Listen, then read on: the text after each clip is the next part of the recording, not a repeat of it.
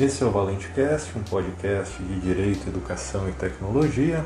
Meu nome é Oscar Valente Cardoso e o nosso conteúdo também está disponível em formato de texto no site oscarvalentecardoso.com/blog e em formato de vídeo, outros conteúdos em vídeo no canal do YouTube Oscar Valente Cardoso.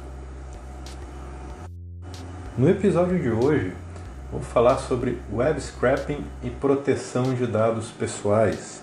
O tratamento de dados pessoais tem uma definição ampla no inciso 10 do artigo 5 da Lei Geral de Proteção de Dados, que de forma exemplificativa eh, lista 20 verbos entre aqueles que se enquadram no conceito de tratamento de dados.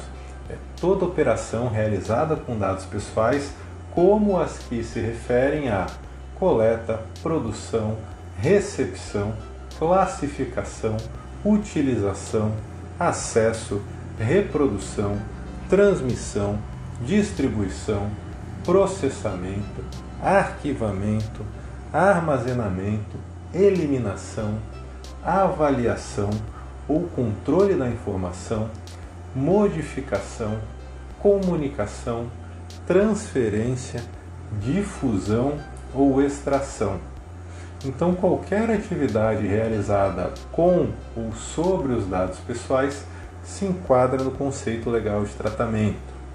Normalmente, as operações de tratamento têm início com a coleta, que é a captura dos dados pessoais, a sua obtenção por meio de uma das bases legais previstas em lei, de acordo com a necessidade e para atingir uma finalidade específica.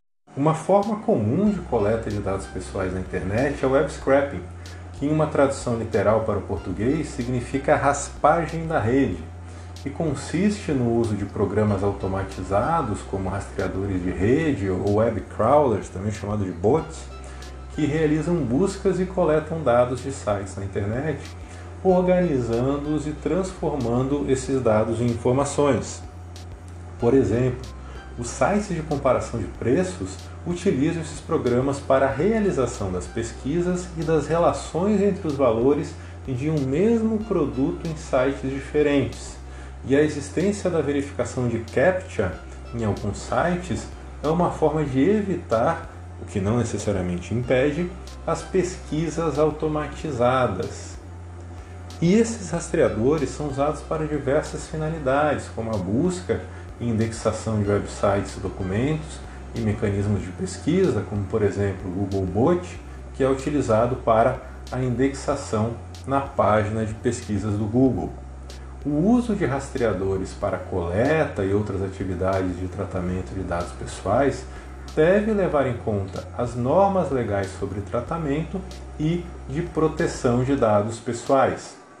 No Brasil, por exemplo, o web scraping deve respeitar as normas da LGPD quando os dados pessoais forem coletados no território nacional, ou quando o site estiver hospedado no Brasil, ou quando a coleta tiver entre as suas finalidades o tratamento de dados pessoais de pessoas localizadas no Brasil, ou ainda a oferta ou fornecimento de bens ou serviços para pessoas localizadas no território nacional, de acordo com o que prevê o artigo 3 da LGPD.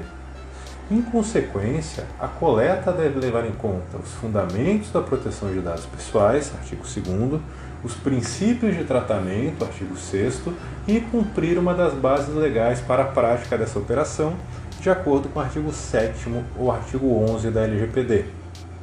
Apesar de o web scraping não ser uma atividade ilícita, deve-se ter atenção especialmente com a coleta genérica e indiscriminada de dados pessoais na internet porque isso pode violar o princípio da necessidade previsto no inciso 3 do artigo 6 da LGPD. Ainda, os dados pessoais de acesso público não dispensam o cumprimento das normas de proteção de dados e, nessa hipótese, a coleta deve considerar a mesma finalidade que levou à divulgação, de acordo com o artigo 7, parágrafo 3 da LGPD. Por hoje é só e logo mais nós voltamos com mais episódios do Valente Cast. Logo mais tem mais. Até!